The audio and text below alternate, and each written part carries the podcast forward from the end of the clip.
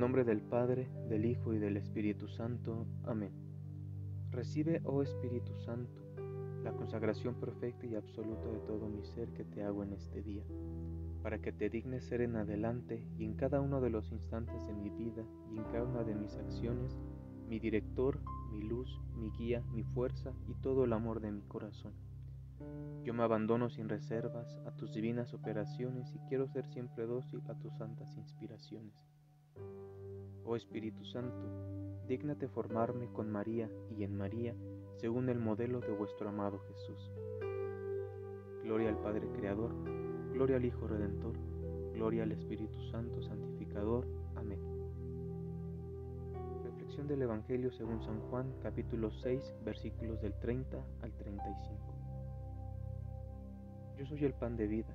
El que viene a mí jamás tendrá hambre. Que cree en mí jamás tendrá sed. Además del hambre física, el hombre lleva en sí otro tipo de hambre, un hambre que no puede ser saciada con el alimento ordinario. Es un hambre de vida, hambre de amor, hambre de eternidad. El signo del maná en el Antiguo Testamento contenía en sí también esa dimensión. Era figura de un alimento que satisface esta profunda hambre que hay en el hombre. Y ahora Jesús nos da este alimento, es más, es el mismo el pan vivo que da la vida al mundo. Su cuerpo es verdadero alimento bajo la especie del pan, su sangre es verdadera bebida bajo la especie del vino. No es un simple alimento con el cual saciar nuestro cuerpo como lo era el maná. El cuerpo de Cristo es el pan de los últimos tiempos capaz de dar la vida y vida eterna porque la esencia de este pan es el amor. Aquí cabría preguntarnos cómo es que saciamos nuestras necesidades.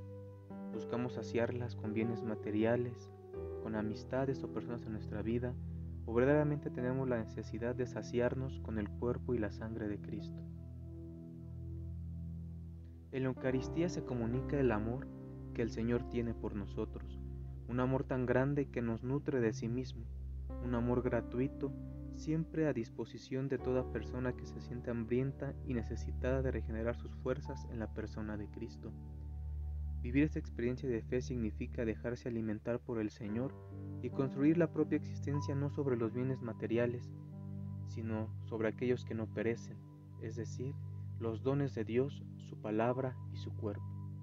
Podríamos preguntarnos en ese momento cómo es que hasta el día de hoy hemos vivido la Eucaristía ¿En reconocemos que en ese sacramento Cristo nos da su cuerpo y su sangre para alcanzarnos la salvación y la vida eterna? Soy el seminarista Jorge Labastida de la etapa de discipulado y te agradezco por acompañarnos en esa reflexión del tercer martes de Pascua. Que Dios te bendiga.